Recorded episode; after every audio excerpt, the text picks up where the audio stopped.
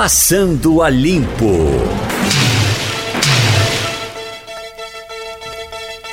Eita, vamos mais. Me chamou a atenção aqui, Mirella, sua coluna, essa, essa história de centibilionário. Centibilionário. Quer dizer, mudou o negócio, né? Bernard Arnault. E isso graças aos chineses, que ele chegou a essa lista dos top 3. Uhum. É, ele é o terceiro, né? Como a gente colocou aí na coluna. É, é o seguinte, ele é o CEO executivo da LVMH, é um grupo em que tem a Gucci, tem a Louis Vuitton, tem também a Moët Chandon, é um conglomerado de grandes marcas de luxo. E com esse mercado ávido da China por bolsas de grife famosas, fez com que as ações disparassem e esse, ele entrou nesse seleto time de 100 bilionários que tem Jeff Bezos, que é o fundador da Amazon, e Bill Gates, que é o fundador da Microsoft. Só são três? Só são três. E Bill Gates sempre, sempre. com a vaguinha dele, né? Esse agora, agora o primeiro lugar é de Bezos, né? Que é o fundador da Amazon, que recentemente comprou o Whole Foods, que é aquele supermercado, cadeia de supermercado natural nos Estados Unidos que cresce muito. Agora, separou da mulher recentemente. Separou. ela levou um bocado de dinheiro, né? Levou, vai diminuir, mas ele tem uma liderança bem isolada na frente de Bill Gates, né? O Bezos. É certo. E se separou de bem, né? Foi bem bonita a separação deles dois. De boas. Olha, De boas. proposta do Conselho Nacional de Justiça recomenda a juiz evitar promotores e advogados em redes sociais.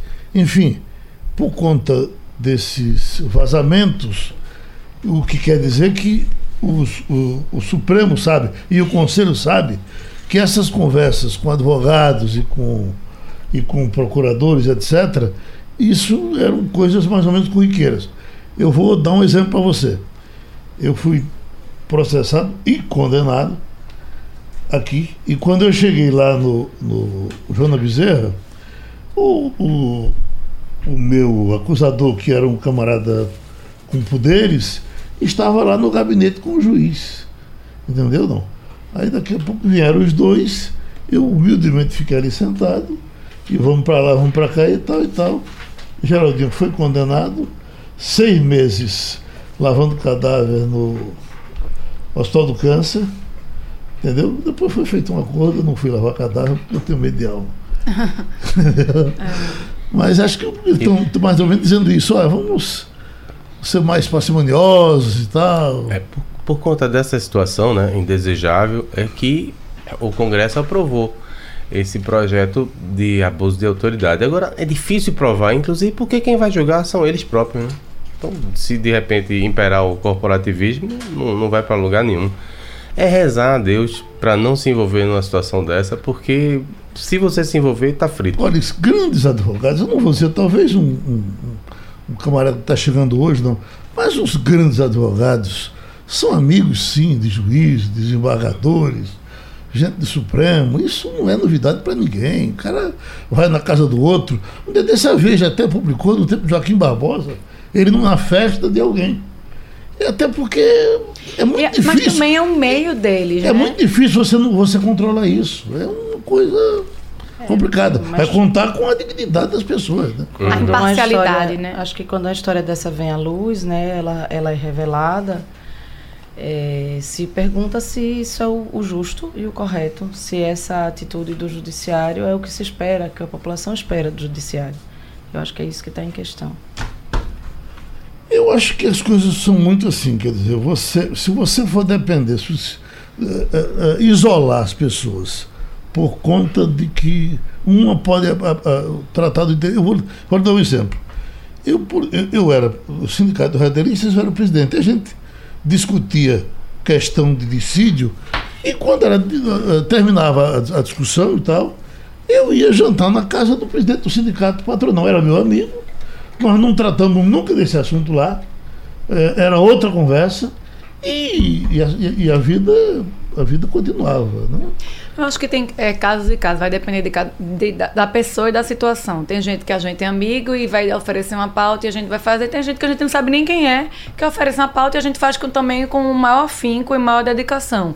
Então depende muito da pessoa, da, da sua essência, da sua ética. Isso, né? e acho que também depende do que é público e do que é privado, do que é uma empresa pública, do que é um serviço público. Né? E aí um, um, o Poder Judiciário tem por princípio a equidade, né? A, a, a, igualdade entre todos. E aí, se não há essa igualdade. É... Os juízes até disseram aqui num debate recente, até de uma forma aberta: olha, quando eu acho que uma causa é justa de tal forma, eu torço por ela. E isso também é humano. Sim, veja, a gente, a gente é, é Concorda? a gente é confrontado com isso no uhum. nosso dia a dia, nós jornalistas, né? Essa semana, para dar um, um, exemplo muito recente, a gente tem por princípio é, narrar fatos sem escolher lados. Isso é básico para qualquer jornalista. Mas aí você se, se defronta com um caso como esse que ocorreu em Maria Farinha, uma jovem de 14 anos torturada até a morte por duas outras jovens. Enfim, não, não digo nem que você torça por uma e não torça por outra. Agora, é impossível. Eu tive que ir à ilha de edição diversas vezes, editar esse material e eu não consigo assistir o vídeo. Isso me comove porque antes de, de da carcaça e da couraça de jornalista tem uma pessoa com alma e coração vou aqui dentro. Vou confessar a você, algumas pessoas vieram conversar sobre isso comigo e eu repeli im, imediatamente. Eu sequer li as matérias de jornal, sequer abri nenhum vídeo que foi enviado pela é, é, e essa história de pelas redes é sociais, né? porque é, sabe, quando você se liga a esse tipo de coisa, você fica é, imediatamente contaminado por toda essa energia negativa. E eu quero distância disso da minha vida. Não, e enviar vídeos. Eu estava viajando. Como é que a pessoa no, se compraz? Você recebe. Como é que a pessoa você, se compraz, vende compartilhando esse tipo de coisa? Você receber em viagem, tem que parar com isso. A gente é uma, é, o WhatsApp é algo recente, novo na nossa vida. Eu acho que é de 10, 5 anos para cá que a gente faz. A gente não aprendeu, mas a gente não pode. A gente, ontem a gente estava falando Fábio Assunção, novamente, uma pessoa que é alcoólatra, que é doente, é viciado, já foi ao público falar. Mais uma vez envolveu né, um vídeo novo, foi e é um vídeo não é novo, o vídeo é velho. E aí o filho ele, dele ele me comoveu o texto dizer. que o vídeo dele fez. Convivo com, não nunca morei com meu pai, mas convivo sem é uma realidade. Nada disso atinge, é uma pessoa que é doente. As pessoas têm que respeitar. E as pessoas comemoram, gente, não pode. É uma pessoa que já vê o público que diz que é doente, que é uma pessoa viciada na Exato. bebida, na droga. E é mais grave, assim, no caso, empatia. No caso dele, só, é, no caso dele, ele tem uma postagem recente do Instagram dizendo ele afirmando: Este vídeo não é novo, eu tenho problemas com droga e com álcool. Ele sempre assumiu isso. Ele até achou graça com a chacota que fizeram com ele, e com os memes e com as coisas. É uma pessoa que leva isso e escancara os problemas, né? E aí você pega um vídeo antigo de uma pessoa que está trabalhando numa produção, segundo ele, estava trabalhando é, 12 é, horas por dia, não estava nem sabendo o que é estava acontecendo. Você compartilha isso como se fosse uma novidade e você vai reverberando e aumentando a bola de Olha, neve. Eu, da mesma forma, ofereceram. Se você viu, quer ver, de forma não, alguma, também. não, não me acrescenta nada, eu não vou crescer em nada. Agora, é, falar em Fábio Assunção e relacionando com a história do avião, né? Vocês sabem como ficaram chamando, um dos apelidos do avião presidencial. Fábio Assunção. Fábio em, em, referência, em referência à Força Aérea Brasileira, né? E Assunção para dizer que carrega droga. Você veja, quanto a imagem do coitado está deteriorada. Agora, essa coisa do, do da droga, por exemplo, você não pode condenar a FAB toda, né, o Brasil todo. Claro que não. Por conta de uma coisa dessa, que isso acontece no mundo todo. É, enfim, acontece. Ainda bem que pegam, né? Eu, até quando o general disse foi uma pena, foi uma pena, não, foi bom. É, e é visível isso, o constrangimento da, isso, da aeronáutica. Isso certamente já acontecia e isso certamente vai acontecer muitas vezes. Agora, ainda. por que o segredo de justiça? Eu não entendi por colocar um segredo de justiça. Tamanho nessa... desconforto da, da, da força. Não tem outra explicação. É, mas eu acho que por ser algo público e por ser justamente a FAB, deveria ter a transparência para a gente, digamos, saber o que vai acontecer Veja, e exigir envolve punição. Envolve a presidência da República, então é questão de Estado. Eu consigo entender como realmente necessário, senão vão chafurdar chama- muito, eu- né? Esse negócio de acho- segredo de justiça existe ainda, porque Existe. a gente sabe de tudo toda hora, né? Não, Não, tem segredo vazamento- na Aliás, justiça. aliás, quando bota em segredo de justiça fica pior. É. Porque você fica imaginando e vai dizer, ó, tá Quando tem trancado. envolve menor, caso, tem o muita caso coisa. Magrão, É. segundo eu li a respeito, tá, tá em segredo de justiça. É, é um- uma causa trabalhista que corre em segredo Aí de todo justiça. boato. O segredo É. de justiça chegou para mim o papelzinho lá da queixa dele, com a fatura, com. com fatura não. Com valor, com com os tudo. números todos colocados. Chegou para muita gente. É, quanto, só É para encerrar o né, caso pra- do, do- da cocaína, eu acho que pode acontecer em qualquer governo, com qualquer pessoa. Isso não está relacionado diretamente com o presidente, até porque ele não tem é, é, ingerência nem domínio sobre quem voa, quem não voa. Isso não nem diz respeito diretamente a ele. É lógico que não, é claro que não. Causa um desconforto, causa a viagem internacional, G20, causa um desconforto por ser o Brasil, não acho que por ser Bolsonaro. A mim o que causa maior desconforto é a brincadeira do ministro da Educação no Twitter, que vai para dizer carregou droga e já carregou outras drogas como Lula e Dilma. É besteira. Então, assim, eu É. acho isso. É É, o ministro da. Educação do Brasil. É eu falta do que dizer, é falta, é falta do que dizer. Eu, Mirella, também para fechar esse caso, é o seguinte: se eu, sou, se eu chegar à conclusão de que a jornalista Mirella Martins só diz mal de alguém, ou só diz bem de alguém, a opinião de Mirella vai me interessar muito pouco. Eu acho que a gente tem a obrigação de Isso. dizer mal e dizer bem de acordo com Com os fatos. com as coisas que Isso, acontecem. né? exatamente. E é bom saber que o ouvinte, que o eleitor, sabe julgar isso. Ah, com ele pode certeza. até ficar contra você num certo momento, mas depois ele vai Ele dizer, reconhece, não, Não é esse assim. pau que né, Exatamente. Uhum. dá em Chico, dá em Francisco. Mas mu- algumas pessoas não. Você acham sacrossantas ou melhor que as outras e acham que vão enrolar. Agora, sargento preso com 39 quilos de cocaína, aí, cadê o segredo? Tem mais de 80, danou-se. Eu pensei que ele tinha 80, ah, é, mais de 80 mil em veículos. Isso é pouco para um traficante de cocaína. Se ele tem mais de 80 mil em veículos, ele pode tem um ter- carro, ele 80 pode mil, ter ele somente só tem um carro. Que não é dos mais caros. É. né? É isso mesmo que está dizendo? É. É. O sargento da aeronáutica, Manuel Silva Rodrigues. ah, Ele tem um SUV praticamente, assim, É. que é o valor mais ou menos de um SUV. além de um Chevrolet Cruze fabricado Ai. em 2012, que gira em torno de 45 mil no Mercado Livre, ele é proprietário de uma moto Honda 150, 10 mil. E uma Honda 750 2018, 30 mil. Entendesse? É, o UOL, Geraldo, traz um perfil bem interessante sobre o que se sabe, porque muito não se sabe, né? Quem é ele, o que é que tinha, onde foi achada a droga, é, o que está acontecendo com ele, está sendo investigado por tráfico internacional pelo, pelo governo espanhol e pela, pelas Forças Armadas Brasileiras. É, esses 39 quilos é, foram a- encontrados depois de uma eh, averiguação de rotina na, na fronteira, na aduana de Sevilha, depois que ele desembarcou.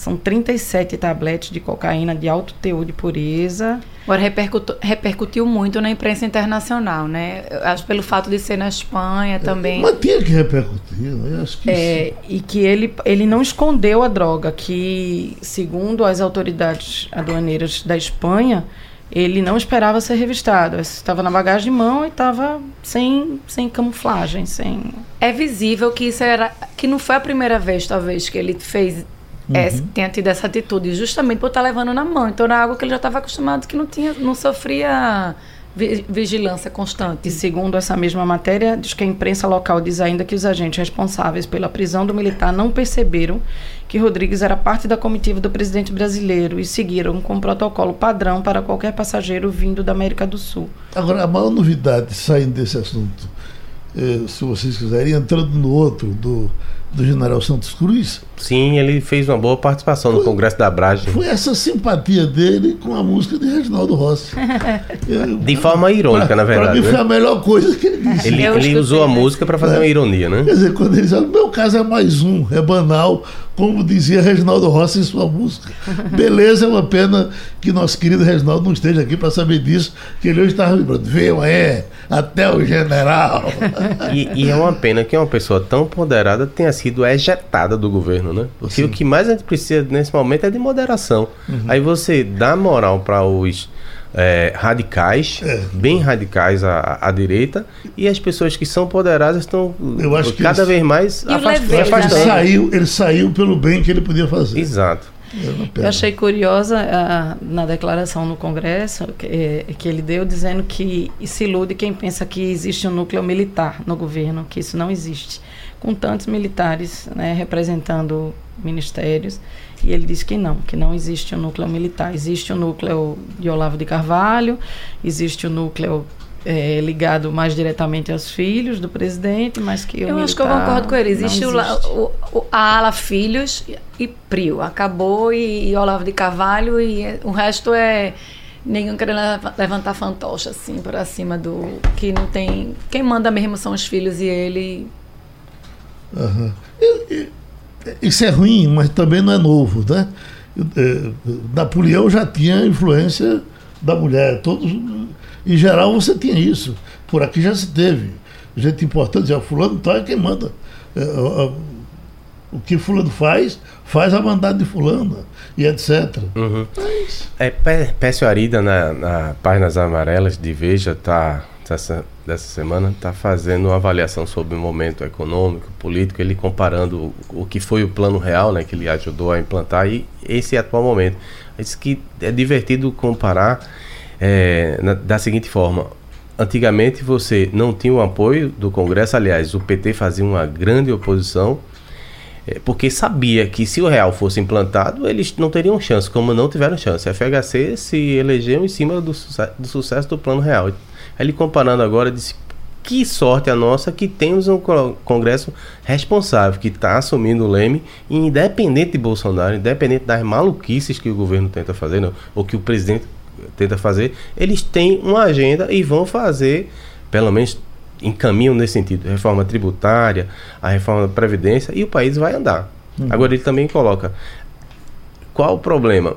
A reforma da Previdência em si vai cuidar do futuro, mas precisa cuidar do presente com coisas mais comezinhas como a, a questão da produtividade. Só, o maior erro hoje de Paulo Guedes, e, muita gente já falou isso aqui na sua bancada, é não cuidar da produtividade, não cuidar do dia a dia para as empresas avançarem no, com a oferta de emprego, com aumento da produção e tudo mais. Ficar só focando pergunto, na Previdência. Essa manchete aqui de hoje, é, é, é, em reação ao Congresso, Guedes pede à equipe medidas para reanimar a economia. É, nessa é linha. É isso que está se pedindo. É, nessa né? linha. Isso porque está em estagnação, né? Depois de ontem, a gente espera que 2019 fique 0,8, já se fala zero. Tem, então o, o emprego até reagiu, né? Tem 32 mil, mas é muito pouco dentro mas da necessidade. Mas emprego já é reflexo também. É 32 abertas e 30 fechadas. Então, ele equilibra e é o menor... Hum, não, o saldo é de 32 é, mil. O, o saldo é que é de 32 mil. O saldo é, é positivo em Desde 32 2016. Mil. É, o, o, o desemprego, acho que é a ponta do iceberg. É o que a gente só vai sentir daqui a um bom tempo se a economia melhorar. Porque se continuar estagnada, vai continuar. Isso ainda é o reflexo daquela curva crescente ainda do governo Temer, que teve aquele respiro, né, a expectativa para 2019 que a gente continua estagnado, enquanto não decidir, o problema é que todas as fichas do governo estão tá para a reforma da Previdência e esqueceu que teve um ano, esperava-se que a reforma da Previdência tivesse passado no primeiro semestre, de agora está para agosto, setembro. E esqueceu de, go de governar, né? É, é como diz o Santos Cruz, se gasta muito tempo com é, leseira Energia, de internet... É? Leseira e não cuida do dia a dia. Você não vai governar um país só cuidando de internet e de estar de tá falando bobagem no, no Twitter. Exatamente. Já estamos com o professor Adriano Oliveira na linha. Nós temos essa divulgação do Ibope. Por gentileza, Mirela, a gangorra, como é que está aí os números para o professor entrar? A pesquisa do Ibope divulgada nesta quinta-feira mostra os seguintes percentuais da avaliação sobre o governo Bolsonaro. Ótimo e bom, 32%. Regular, 32%. Ruim, péssimo, também 32%. Uhum. Então, é, professor Adriano, como é que a gente pode tirar dessa conclusão dessa pesquisa, já que está todo mundo igual? Olha, o que nós temos que ver bom dia a todos inicialmente, é a série da pesquisa, feita desde janeiro. Então, ela, considerando esta linha, essa trajetória, nós verificamos uma queda considerável do presidente Bolsonaro. Os números deste momento, eles não são números assustadores, mas servem de alerta. Por que servem de alerta? Primeiro, a queda, que eu acabei de frisar, desde janeiro até hoje. Em segundo lugar, o fato de que a maioria dos entrevistados já não mais confiam no presidente e desaprova a sua forma de governar. Na região, particularmente o Nordeste, você tem um alto índice de reprovação. A única região hoje do Brasil que sustenta ainda a popularidade do presidente é a região Sul. E há um fato fundamental, que é a economia. Eu já venho colocando há muito tempo que o presidente Bolsonaro só tem uma agenda econômica, qual seja a reforma da Previdência. E todos nós sabemos que a reforma da Previdência ela não irá automaticamente fazer com que o crescimento econômico ocorra, assim como a recuperação do emprego e da renda. E a pesquisa do IBOP revela que, majoritariamente, os eleitores reprovam a ação do presidente no combate ao desemprego e no combate à miséria. Portanto, se a economia continuar estável nessa situação e, consequentemente, não, melhorar, não melhorar ou a vir, inclusive, a piorar, a tendência é que o presidente perca cada vez mais a sua popularidade. Há um fator importante, a alta taxa da variável regular. O que é que isso significa? Pesquisas qualitativas feitas por mim, em particularmente nos municípios do Nordeste, revelam que muitos eleitores ainda têm esperança no presidente e consideram e declaram que o presidente ainda não teve tempo de resolver os problemas do país, em particular a economia.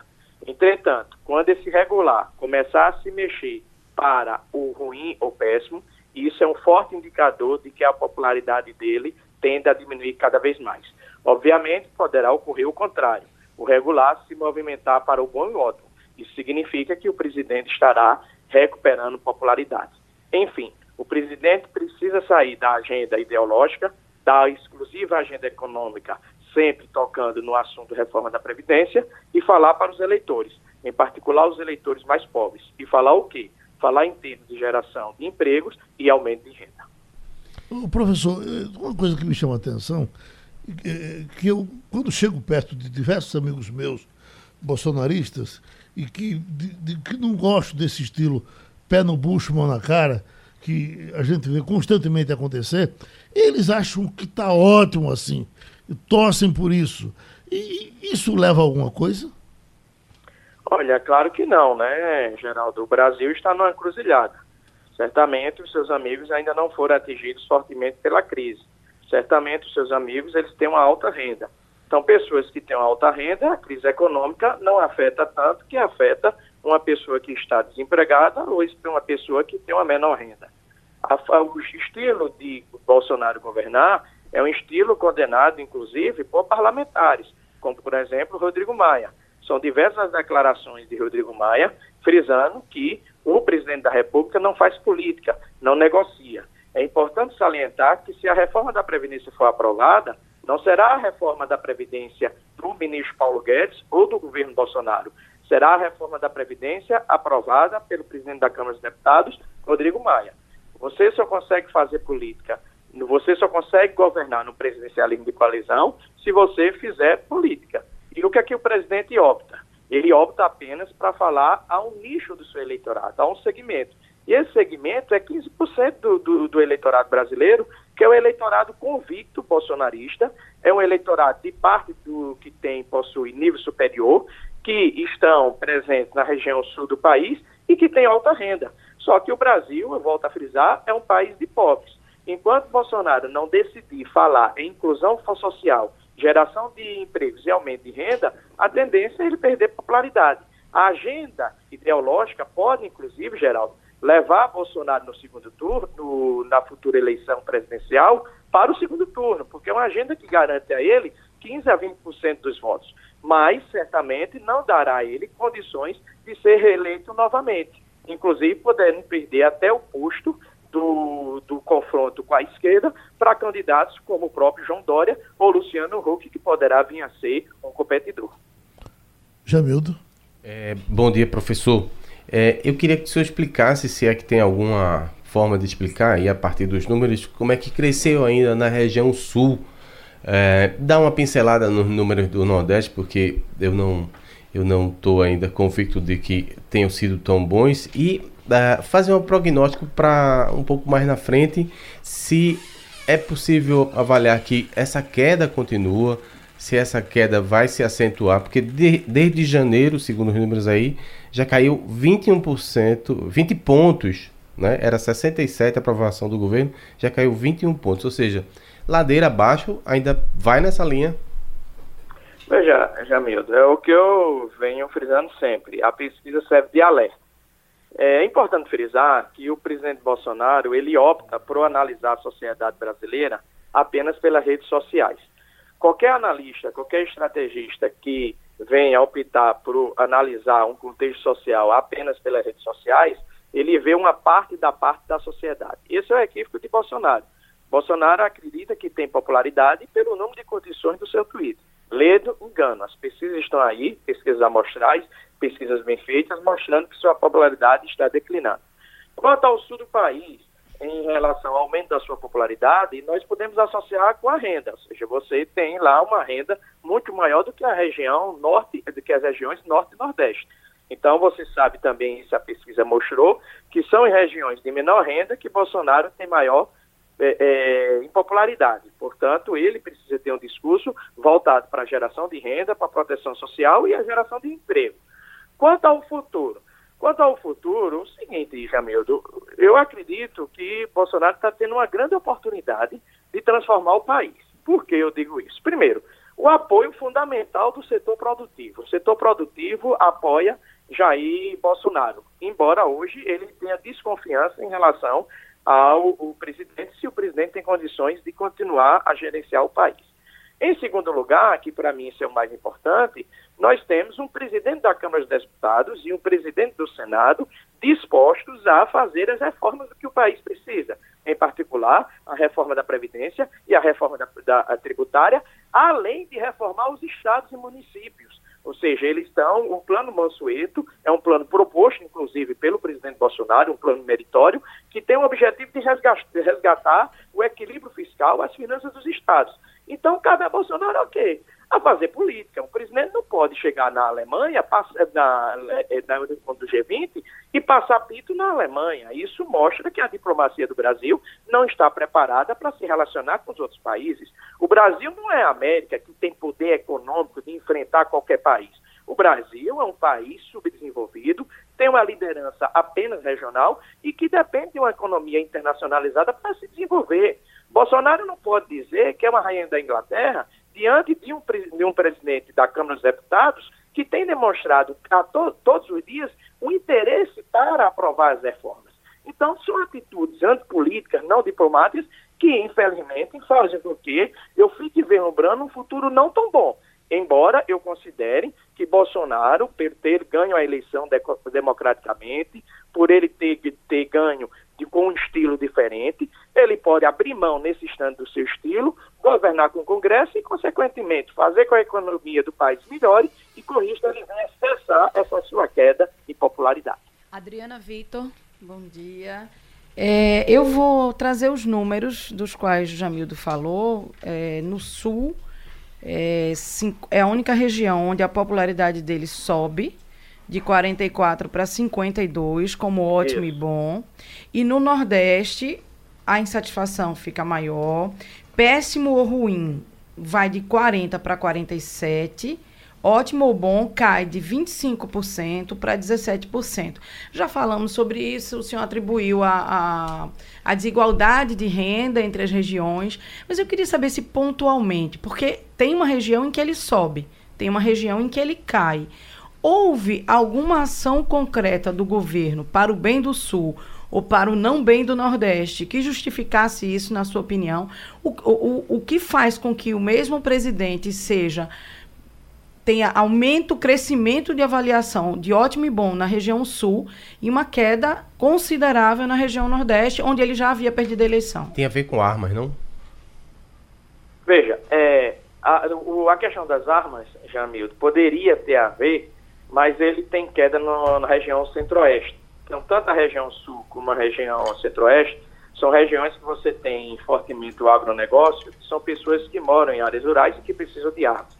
Então, sua hipótese é factível, mas o fenômeno observado no sul, nós não observamos no centro-oeste. Então, talvez não sejam as armas. Eu tenho uma explicação inicial, que é uma hipótese, que pode ser pela estrutura econômica da sociedade. Nós temos uma população no sul do país com uma maior renda. Consequentemente, você pode ter eleitores mais tolerantes ou convictos quanto à agenda ideológica de Bolsonaro. Mas, repito, isso é apenas uma hipótese. No que condiz ao Nordeste, aí eu respondo desconsiderando hipótese, eu respondo com base em pesquisas. As pesquisas que eu faço no Nordeste, inclusive desde o ano passado, para os governos estaduais, em qualquer estado nordestino que você chegasse e perguntasse quem foi o melhor presidente da República, todos colocam o ex-presidente Lula. E por que colocam o, o ex-presidente Lula? Simples, eu vou insistir nessa tese. O ex-presidente Lula, ele criou uma rede de proteção social que veio atingir aos mais pobres, que tiveram como foco os mais pobres. Consequentemente, onde é que estão os pobres do país, em sua maioria? Na região norte e na região nordeste. Então, quando o Estado ele desenvolve políticas sociais, como Minha Casa e Minha Vida, expansão do ensino superior, reajuste do salário mínimo e reajuste do Bolsa Família, essas medidas têm impacto forte nos eleitores das classes C e B e também na classe E. Então, o lulismo é que ainda impede o bolsonarismo vir a conquistar eleitores na região Nordeste e também na região Norte, que ele perdeu popularidade. Isso significa o quê? Isso significa que o presidente Bolsonaro precisa incorporar no seu discurso dois termos fundamentais. Primeiro, combate à desigualdade social. Segundo, inclusão social. E utilizar o Estado para promover inclusão e desigualdade. Numa economia em recessão, você precisa considerar o Estado como um, um, um, instrumento ativo para a recuperação da economia. A recuperação da economia, ela não virá apenas com a reforma da Previdência. A, a recuperação da economia, ela precisa de Estado, ela precisa de gasto público, ela precisa de obras de infraestrutura, ela precisa de uma rede de proteção social. E o presidente Bolsonaro só terá popularidade no Nordeste se ele utilizar o Estado para garantir, primeiro, obras públicas, Segundo, uma rede de proteção social. Consequentemente, isso irá gerar a economia, gerará renda e poderá trazer popularidade para o presidente. Professor, a gente lhe agradece novamente. Professor Adriano Oliveira, cientista político. Agora estamos com o secretário de Desenvolvimento Econômico de Pernambuco, Marcos Queiroz, e vai conversar com a gente sobre Ipujuca, não é isso? A, retom a retomada, essa a semana retomada. a prefeita Célia Salles do PTB anunciou a retomada das obras ah, da refinaria. Desculpe, tá certo. Eu estou vendo aqui Pujuca, o que, é que tem Pujuca a ver com ele? Ele é o secretário de Desenvolvimento Econômico de do, munic do, município. Ah, eu estava botando no Estado, veja como é que eu tô. Não, não. Estou vultuado. No Estado é, é, é, outro rapaz. Bom, gente boa, amigo da gente de tanto tempo, ex-deputado uh, federal. Vamos com ele. Doutor Marcos Queiroz, olha, a, a novidade é que em um ano e meio a empresa preme, é, promete recuperar e entregar a obra que estava paralisada, está na metade, né? Qual é o número de empregos que vai ser gerado nessa retomada? Um, e se a empresa pode oferecer, se é, é condição legal para isso, prioridade é o pessoal de Ipojuca, né? Você sabe que teve uma é, demissão grande durante os últimos anos em função dos problemas com a Lava Jato.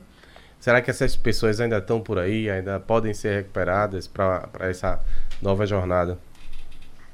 Bom dia a todos, bom dia Geraldo. Bom dia, doutor.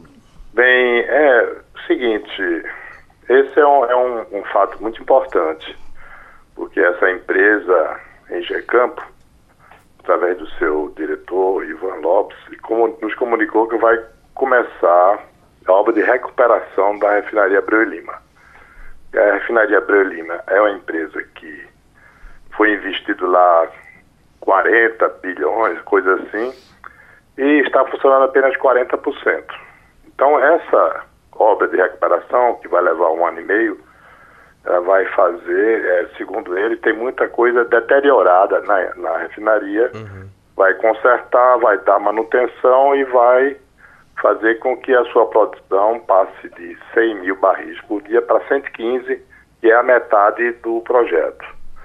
Então, esse trabalho que vai se iniciar daqui a 30 dias, ele, segundo ele, vai empregar cerca de 400 pessoas e nós, como essa refinaria é em Pujuca, localizada no município de Pujuca, queremos que boa parte do, desses empregos venham para o nosso município. O secretário, é, é, falando do município específico de, de Ipujuca, porque houve um tempo que todo mundo queria é, se eleger em Ipujuca. E recentemente eu estava conversando com a autoridade fazendária, ela disse, olha, isso acabou. A crise pegou Ipujuca de forma visceral, arrebentou. Hoje, os sonhos de quem, dos candidatos a prefeito é, é Goiânia. É isso mesmo, secretário?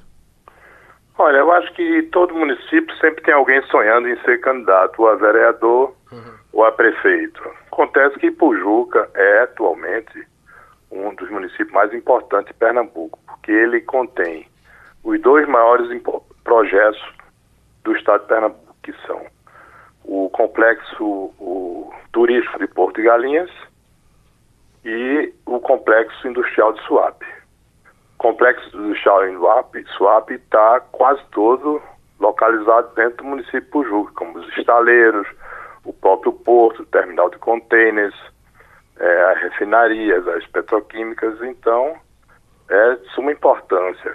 Então, realmente, essa informação que Goiânia está no foco, realmente foi muito importante a ida da Fiat para Goiânia, porque também não podemos concentrar todos os investimentos num lugar só. Então foi muito importante o governador Eduardo Campos ter é, preferido colocar lá em Goiânia. Hum. Mirella? Bom dia, doutor Marcos. No ápice de SWAP, falava-se em 25 mil vagas. Né? Com a demissão, com a crise, estima-se que hoje tenha pelo menos mil vagas. Eu queria que o senhor fizesse uma perspectiva de quantidade de vagas que a gente pode é, sonhar nesse um ano e meio que a população de Pojuca vai poder pleitear esses postos de trabalho. Bem, esses postos de trabalho é, nessa obra aqui de recuperação, segundo foi nos informado, seria de 400 pessoas. Né? E como você falou, é, em, realmente em Suape, na, na construção da refinaria Abreu e Lima, foram empregados cerca de 40 mil pessoas. A grande maioria, quase tudo, foi tudo demitido. Foi um caos para o Juca, para Pernambuco como um todo. Então, essa recuperação da refinaria é um passo eu acredito, no programa de governo, de privatização da refinaria. E ela poderá ser privatizada. E aí sim, que venha um, um, um investidor para complementar a segunda etapa da refinaria, que ela vai ficar produzindo daqui a um ano e meio 115 mil barris, e ela irá produzir 230 mil barris. Isso é muito importante porque vai acarretar, após esse trabalho, se ela for vendida, uma nova ampliação e, consequentemente, um maior número de empregos também. Doutor Marcos, é, eu queria só insistir um pouco mais nos benefícios dessa retomada. O senhor tem algum número sobre o quanto se deixou de é, recolher impostos em função da produção menor? Quanto vai se é, arrecadar a mais? Qual é a circulação de riquezas em função da contratação de pessoal, serviços e bens? Assim? Qual o valor agregado? E aproveitar, sua experiência aí, o está em cima de SWAP, e nos dá uma ideia aqui, porque a gente fica brincando, tem crise, não tem crise? Eu, eu acho que se fala muito em crise, se podia estar tá se trabalhando mais. Qual o ânimo dos empresários que estão aí no entorno de SWAP, estão esperando vir reformas ou já estão engatilhando? Está diretamente envolvido com essas pessoas que são do mundo da produção. Qual é o ânimo hoje? Olha, realmente existe uma expectativa que o Brasil venha, dentro desse novo governo, um impulso maior no, na criação de empregos. E existe realmente vários projetos que estão assim aguardando o, esse início de governo, a aprovação das reformas, como a reforma da Previdência e outros. Não é só a reforma de Previdência que vai resolver todos os problemas. Tem outras questões da reforma tributária, outras coisas, por exemplo, desestatizações de algumas empresas e a questão do gás. A questão do gás é muito importante aqui para a SUAP. para Pernambuco. Porque com a, a entrada de outras empresas na, na, na comercialização, distribuição do gás, vai haver uma concorrência entre elas e o preço do gás, consequentemente, poderá baixar, se fala aí, até 40%. Então, o que é que acontece com isso? Com o gás mais barato, se vai ter energia mais barata, muitas empresas vão se interessar em se instalar, não só em Suape, como em outras localidades, porque ela vai ter um custo mais baixo de energia. Por exemplo, indústria de cerâmica tem um gasto muito grande na, na, nos fornos para queimar, fazer as cerâmicas e, e outras também. Então, você tendo essa, essa questão do gás mais barato, não só as indústrias poderão vir, como termoelétrica também em produção de energia, mas também vai beneficiar o próprio consumidor de gás, de cozinha, pode ter o bujão de gás mais barato. Então, eu, o próprio consumo, o próprio motorista de automóvel, taxista, ele pode também usar um, um, gás mais barato no seu automóvel, então vai ficar mais competitivo, mais rentável. Uhum. Então o empresário está, assim, grande parte esperando e já começando a se mexer para fazer novos investimentos. Isso é muito importante, é que o Brasil precisa, a criação de empregos. Era isso que eu ia lhe perguntar. Esse, esse, essa baixa do preço do gás pode chegar até no bujão lá de casa? O senhor já disse que pode, né? O governo do estado é contra, ele não, não apoia. Como é que vai fazer para flexibilizar se o estado não, não, não cede? Não, o estado vai flexibilizar. Porque ele não vai ficar na contramão tudo. Então, é, é, ele vai ter que entrar nisso. Hum. Ele pode estar dizendo que não vai, mas vai Valor, ter que entrar. Valorizar o passe. É, exato. É uma questão política também, né? Tá certo. Entendo. A gente agradece, doutor Marcos, mais uma participação aqui no Passando a Limpo. O Luiz está dizendo aqui pelo computador uma coisa que certamente é o que todo mundo pensa, ou muito, a maioria pensa. Ele disse: Eu não votei em Bolsonaro, mas quando vejo a imprensa e os analistas políticos falando que o presidente tem que negociar, me dá nojo. A gente sempre pensou realmente em alguém que chegasse e conseguisse fazer as coisas sem negociar. Até porque essas negociações, elas nem sempre são republicanas. Mas é, é, é, é a matéria-prima que você tem para trabalhar. Eleito, não tem outra. Ele foi eleito combatendo isso, porque ele dizia na campanha que não ia é. fazer essa velha política. Esse tipo de comentário é muito infeliz, porque eu acredito que a pessoa precisa ser muito autoritária e imaginar que você elege um presidente, na verdade, está escolhendo um ditador a gente vive num regime democrático, tem que passar pelo Congresso. E como é que passa uma negociação, uma, um projeto se não tiver negociação? Agora, isso não significa dizer que você vai aceitar que haja toma lá da cá, troca, alguma coisa espúria. Uma coisa não tem necessariamente a ver com a outra. Mas, Concorda? Mas moram, moram perto, né? Geraldo, não sei se moram tão perto, não. Tem muita gente que tentou atropelar os políticos, a política, usando esse discurso. O, o, PSL é a mesma coisa do PT, só que com sinal trocado. O PT lá atrás tinha a bandeira da ética, eu sou melhor que vocês, eu sou isso, aquilo, outro, para tomar o poder. Tomou o poder e fez merda. Tá aí o PSL. Tem gente envolvida com corrupção. Esses não são não tão próximos da, da ilegalidade. Inclusive, não tão próximos é... da corrupção. Por que a corrupção é só com os outros? Só eles são bons. Isso é uma mentalidade policialesca, Geraldo. O que está acontecendo é um governo policialesco, um regime policialesco que não sabe respeitar o Congresso. Só isso. E o Congresso foi tão eleito quanto o seu Bolsonaro e o, os governistas. Pô, é, tenha paciência. Aí dizer ah, só o outro é ruim. Tá errado. Então estamos condenados a, a, a, ficar nessa dependência do Congresso. Enquanto a gente não passar por uma fase adulta, né? Uhum. A fase adulta requer o quê? Eu não, não quero fazer só o que eu quero. Eu quero fazer o que for preciso. Uhum. É, eu acho que assim, uma coisa é você ter um Congresso eleito democraticamente e, e por isso legítimo, né? Outra uhum. coisa é fazer com que este mesmo Congresso vire um balcão de negócios e eu não estou nem aí para a reforma da Previdência, se ela é necessária, se ela vai prejudicar, se ela vai beneficiar. Libera a minha emenda, que aí eu voto no que você quer. Aí é. Isso é machuca.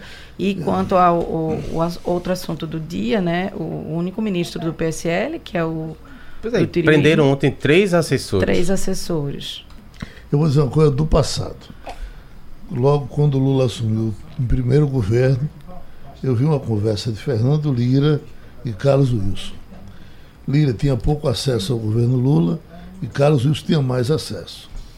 Aí Cali disse, olha, a nossa dificuldade, eh, Lira, é botar esse Congresso para andar. E Lira disse, olha, Cali, com a minha experiência de, de tantos anos de Câmara, só tem uma forma de você botar o Congresso para andar. É cooptando. Olha, deixa eu te dizer uma coisa. Eu tô convencido que Bolsonaro não quer fazer reforma nenhuma. Porque veja, quem foi que botou ele nos ombros para fazer campanha? Foram os policiais militares, os policiais federais, os policiais civis. E é toda uma categoria que é diretamente afetada pela reforma da Previdência. A, ainda ontem estava fazendo passeata em São Paulo, fazendo protesto contra. Então, ele não vai brigar com esse povo. A vida, a vida parlamentar de Bolsonaro foi como que ele fosse um presidente de sindicato desse povo aí. É. Então, uh, ele não quer, isso abala com o povo que votou nele. Então o que é que ele faz? Joga nas costas do Congresso. Se der errado é culpa do Congresso, se der certo é mérito dele. E você não pode simplesmente lavar as mãos. Deixa eu trazer para vocês aqui, já no finzinho, um assunto que certamente é polêmico. Acontece agora em São Paulo, mas certamente vai se espalhar. O município de São Paulo baixou uma, eh, eh, uma lei proibindo fogos eh, de, de pipoco, fogos barulhentos. Sim. A, a associação ligada. E, e engraçado é que tem a ver com os animais, né? Para os animais não se assustarem. A, a associação ligada à, à, à produção desses fogos foi à justiça e conseguiu um liminar de Alexandre de Moraes para uh, os fogos flexibilizar, voltar. continuarem sendo vendidos do mesmo jeito. Quando é agora, o próprio Alexandre Moraes teve um encontro com vereadores de São Paulo que produziram aquela lei. Tem a questão dos animais, mas tem também a questão de gente. E diz, tem um tipo de gente que só aguenta ruído até 80 decibéis. Eu acho que eu estou bem menos. E o barulho desse, desses fogos leva para 160. Quer dizer, é uma explosão dentro dos ouvidos. Enfim, a lei voltou a valer e em São Paulo agora está proibido os fogos, estão proibidos os fogos barulhentos. E isso certamente daqui a pouco vai tentar se espalhar em outros lugares. Você, é, é uma decisão, é uma você de... vai continuar soltando bomba? Nunca soltei, mas é uma decisão liminar ainda até que o plenário do Supremo decida. Né, a, eu acho que é correto. Tem, a gente está falando da saúde, de meio ambiente e da questão dos animais e de pessoas doentes e jovens.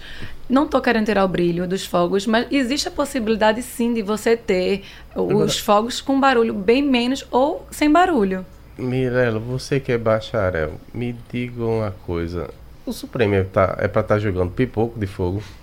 Na verdade, é de... chegou lá por conta da decisão de ser uma lei municipal legislando uhum. sobre algo federal. Por isso que chegou no Supremo. Não foi o teor da causa, que foi os fogos de artifício. Uhum. E os pipocos do Bacar Marteiro, fica é. como? O Supremo foi chamado para Isso, para decidir. Pra isso, exatamente. Uhum. Porque é. é uma decisão da Câmara de Vereadores. Se a prefeitura poderia legislar nesse assunto ou não. Por isso que chegou no Supremo, entendeu? Porque era é legislando sobre algo, então, sobre a norma federal. Ele teria esse é, limite de poder legislar sobre isso. E na decisão dele, ele revogou justamente porque era algo que seria de pleito federal. E não... É, mas acho que o que Jamildo diz é que existem é pra... coisas mais importantes no país do que o pipoco dos fogos. O que mas, eu. Mas, mas tinha que chegar eu não, lá, não, me permita. Não tinha sei que chegar se. lá, porque o vereador vereadores aprovaram. Sim. Não tem que chegar. Os vereadores lá. aprovaram. E quem é que vai decidir? Sei lá, o STJ, não, o STF é para cuidar da Constituição, sei lá, de coisa mais importante, mais relevante para o país. Uhum. Tanto é que ficam aí toda hora empurrando com a barriga. Não sou especialista no assunto, mas já ouvi e se tiver algum doutor entendido do assunto nos escutando e possa me corrigir, que quando você é, tem é, partes do ouvido, do tímpano, enfim, atingidos por um barulho muito elevado e você perde parte da visão, você não ou da audição, perdão, você não recupera jamais, né? É e o equilíbrio, né? Tem a ver com isso, o labirinto. Isso se, se reclamava, por exemplo, do doutor Nelson Caldas, que cuidava dos nossos grande médico das nossas gargantas já reclamava do barulho do carro de som, no tempo da, do Recife Sim, do trio elétrico. Né? Era Recife o nome daquilo. É. né? Isso. Quer dizer, que terminaram até parando, que também achavam que era barulho demais. Você imagina o barulho que é. Uma coisa que. E eu sou matuto, matuto adora foguetão. Matuto gosta de foguetão. Pronto, gosta. vá pro interior e toca Go- fogo lá. Tá? Uma festa sem, um- sem um, um bem, ela praticamente não existe. Agora, os tempos vão mudando de um jeito que eu tenho a impressão que já já esse negócio. Então, é caindo. os fogos. Hein? Estão efeminando os fogos. Eu acho que ele vai terminar fazendo bem. E terminou, passou da livre. Passando a Limpo.